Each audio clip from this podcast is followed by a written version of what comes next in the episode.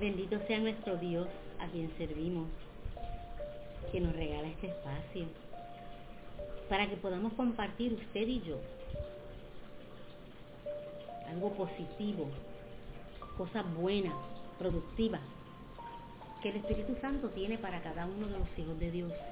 Y todo oyente, esto está aquí expuesto para todo el que quiera participar. Todo aquel que quiera sentarse a la mesa y recibir lo que el Espíritu Santo le quiere ofrecer, sea bienvenido. Qué bonito cuando Jesús dijo, es necesario que yo me vaya para que venga a vosotros el Espíritu Santo. Fíjese que Jesús se había limitado a ser hombre, era un humano, como nosotros. Pues de ahí partimos que no podía estar en todo lugar al mismo tiempo. Sin embargo, el Espíritu Santo, sí. El Espíritu Santo que está ahí con usted, está también aquí conmigo. El Espíritu Santo no tiene distancia. Usted y yo podamos, podemos quizás estar distanciados. Quizás usted está en otro país. Pero mire cómo nos conecta. Aleluya. Y nos deja sentir esa, bendición de que podamos encontrarnos en estos segmentos para levantarnos el ánimo entre tanta cosa negativa que, que podemos enfrentar, tanta cosa desfavorable que nos rodea. Miramos aquí allá y siempre vamos a encontrar algo que nos desagrade. Pero aquí está cafeteo limonada, un regalo del Espíritu Santo para que nosotros juntos recuperemos fuerzas, para que restablezcamos nuestras energías, para que podamos continuar el camino con un buen refrigerio del alma. Yo estoy aquí con mi limonada, porque lo que yo voy a enseñar hoy fue un refrigerio para mi vida. La palabra nos dice en Efesios 4:29, que yo digo que este es el logo de cafeteo limonada. Siempre lo voy a recordar para que usted lo tenga presente. Y es que debemos hablar cosas buenas, cosas que nos ayuden a crecer espiritualmente, porque eso es necesario pero no tome mi palabra, vaya y confrónteme con la Biblia, busque su Biblia, Efesios 4:29, y confronte esto que yo le estoy diciendo.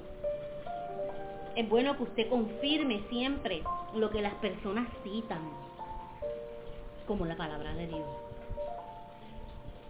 Un secreto bien cultural. No compra la mercancía sin haberla tratado o sin haberla visto. a veces nos puede fallar esta mercancía. Así que usted primero va, confirma, si eso es del Espíritu Santo, usted lo recibe y lo disfruta, que bendición del cielo.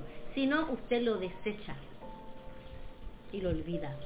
Recuerde que podemos escuchar de todo, retener lo bueno y desechar lo malo. Gloria al Señor.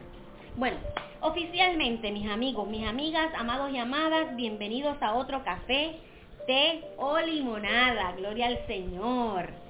La reflexión de hoy se titula Me tocó ser mujer y haré mi mejor trabajo. Varones, no se me vayan. Usted necesita aprender, escuche. Es importante que usted escuche ese secretito femenino porque le va a favorecer a usted luego, tanto. Primera de Corintios 14, 33 dice, pues si Dios no es un Dios de confusión, sino de paz, pues Dios, repito, pues Dios no es un Dios de confusión, sino de paz.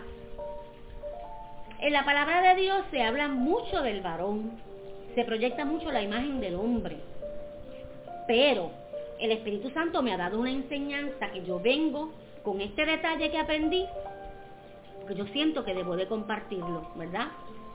Somos luz del mundo. ¿Y qué hace la luz? Alumbra. Y cuando usted alumbra, cuando se le alumbra, usted ve mejor. Pues esto es para que usted pueda ver mejor este asuntito entre varones y féminas. Aleluya.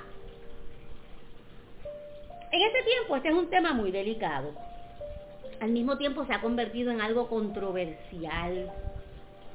Pero cuando yo estaba estudiando en mi devocional la palabra de Dios, había una lectura muy importante y por eso se la traigo hoy.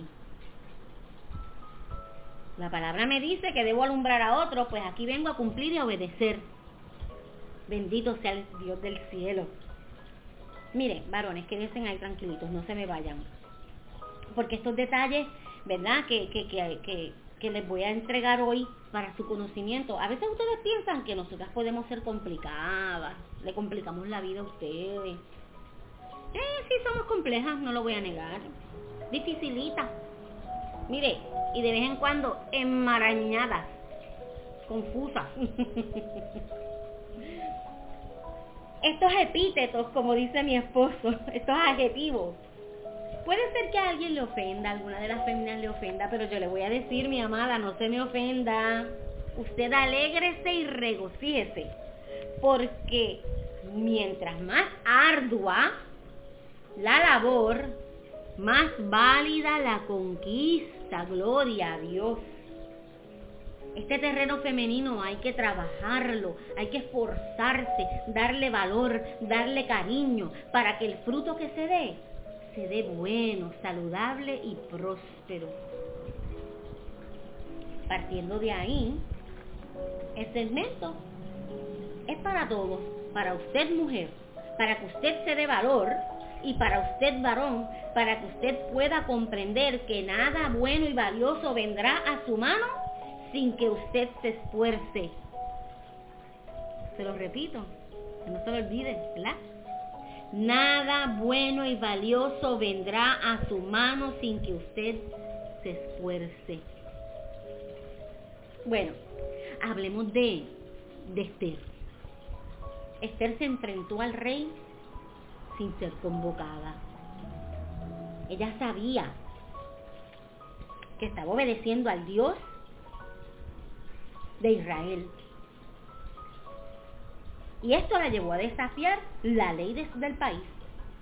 Pero ella sabía que ella sería respaldada por el Dios que ella conocía, el Dios que la eligió. Así salvó esta mujer una nación judía en su totalidad. Y hasta el día de hoy se conmemora y se celebra ese evento. Protegió una nación Raab. Traiciona a su gente y su nación haciéndose cómplice de los espías israelitas.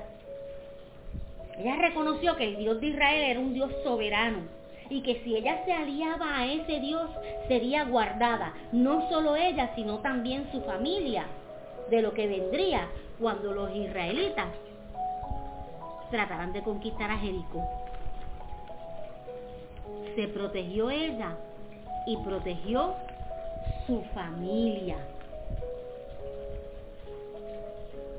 Ruth voluntariamente decidió seguir a su suegra y hasta le dijo, tu Dios será mi Dios, una madianita, aceptando al Dios de Israel, el Dios que es sobre todo.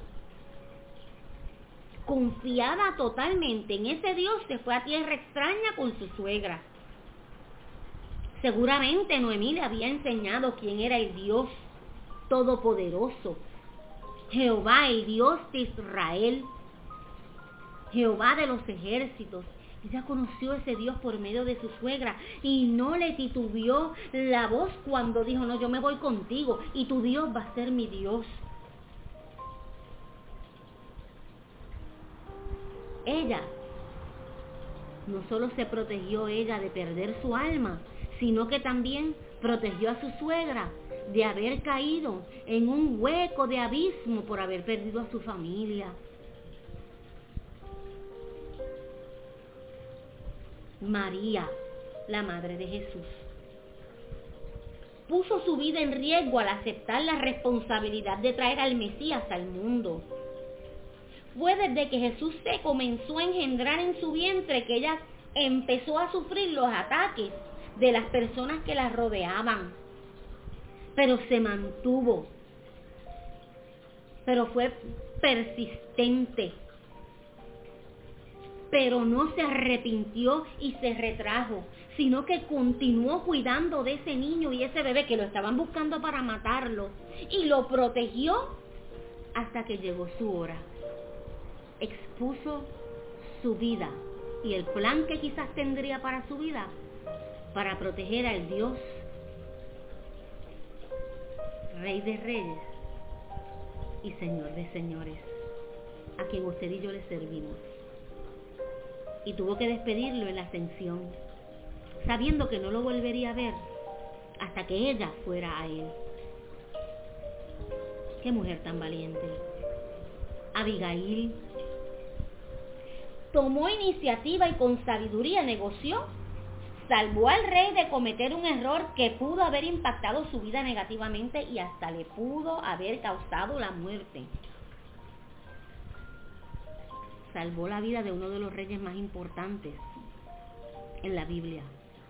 Salvó la vida del rey David, aquel que todos conocemos como el hombre con el corazón conforme a Jehová que hoy día podemos leer sus salmos y deleitar nuestro corazón. Ustedes están oyendo lo que han hecho estas mujeres. Traigo este asunto, pero no es con la intención de engrandecer un género u otro. Lo hablo con la idea, con el objetivo de que se tome en consideración que ante Dios todos somos iguales. El hombre, y con esto entiendas el ser humano, todos hemos tomado la decisión de tratar de inclinar la balanza hacia un lado en específico. Pero mire, cuando se altera el orden de algo, se desbalancea y no funciona como es debido. Y esto ocasiona daño colateral. También puede ocasionar una guerra asimétrica. Y le voy a explicar lo que es eso. Eso me lo enseñó el Espíritu Santo. Una guerra asimétrica es aquella que una de las fuerzas en lisa son desiguales, con uno de los bandos enfrentados muy superior al otro en número y en armamento. En eso se ha convertido esto, en una guerra simétrica. En ningún lugar donde hay desorden se puede llegar a un acuerdo justo. Aquí hemos hablado del valor de una dama, de una fémina, de una mujer. Y todas esas que yo les mencioné son importantes en la Biblia. Ruth y Esther tienen un libro propio. Gloria a Dios. Y eso que yo no les mencioné las demás, Débora, Sara, Agar, que tan valiente fue. Y era una egipcia, ni tan siquiera servía al Dios de Israel. Bendito sea el nombre de Jesús. La Biblia hace un balance. Mire, reconozca su valor, reconozca quién usted es. Nuestro valor, el valor que tenemos, no tenemos que forzar un reconocimiento. Como féminas, hacemos lo que nos toque hacer y nos damos el valor que tenemos que darnos. Y eso nos confiere el lugar que nos corresponde según el propósito del plan y la voluntad de Dios para nuestra vida. Nos da la autoridad de pararnos, conocernos, saber que somos valiosas y reconocer que estamos en el plan de Dios. En Primera de Corintios 14, 4 dice, pero hágase todo decentemente y con orden. Si cada uno de nosotros nos volvemos al orden de Dios y tomamos nuestro lugar irresponsablemente como hombres y mujeres, respetando el valor de cada cual, todo se organiza y cae en su lugar. Qué triste que hemos decidido, por rebeldía quizás o por simple egoísmo, cada cual hacer las cosas a su propia manera. Y así no podremos organizarnos. Y no vamos a alcanzar vivir una vida balanceada en todas las áreas de nuestra vida. Amada, reconozca el valor de su esposo. Amiga, reconozca el valor del compañero que Dios le ha puesto. Amado, reconozca el valor, el valor de la fémina que está a su lado. Incluso el que no tiene una fémina, comience a orar para ser el esposo adecuado para esa fémina que Dios asignó para usted.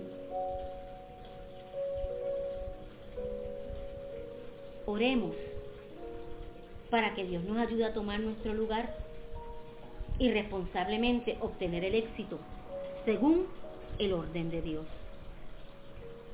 Padre, yo te doy gloria, yo te doy honra y yo te alabo todos los días de mi vida, Señor. Y yo invito a estas personas que están escuchando este segmento que vengan en oración conmigo. Dios mueve sus corazones para que ellos se unan a esta oración y podamos ir al trono de la gracia. Porque tú nos vas a recibir y venimos con la única intención, Señor, de querer cumplir tu voluntad en nuestra vida. De querer ser los seres humanos que tú diseñaste desde que fuimos concebidos en el vientre de nuestra madre. Hemos alterado el plan, Señor, perdónanos. Nos hemos desviado quizás del camino que tú has trazado para cada cual, pero te pedimos perdón Ponga en nosotros, en cada uno de nuestros corazones, el querer como el hacer, mi Dios, para que podamos querer hacer tu voluntad y ejecutarla, poderoso Rey. Ayúdanos a ser esas mujeres que tú diseñaste. Ayuda a los varones a ser esos hombres que tú has diseñado. Tú eres el arquitecto por excelencia. Oh Señor. Queremos ser luz en las tinieblas y para poder ser luz en las tinieblas tenemos que andar según el plan que tú escribiste para cada cual. Ayudar que podamos valorarnos como mujeres, que no tengamos que andar exigiéndole a otro que nos respete porque ya nuestra postura es de respeto, Señor que tu Espíritu Santo se refleje de tal manera y que tu gracia y tu favor sean reflejados en nuestro rostro cada mañana, que cuando nos miren y vean esta mujer que Dios diseñó, ya de por sí el respeto está establecido en el nombre de Jesús. Gracias Dios. Gracias Espíritu Santo.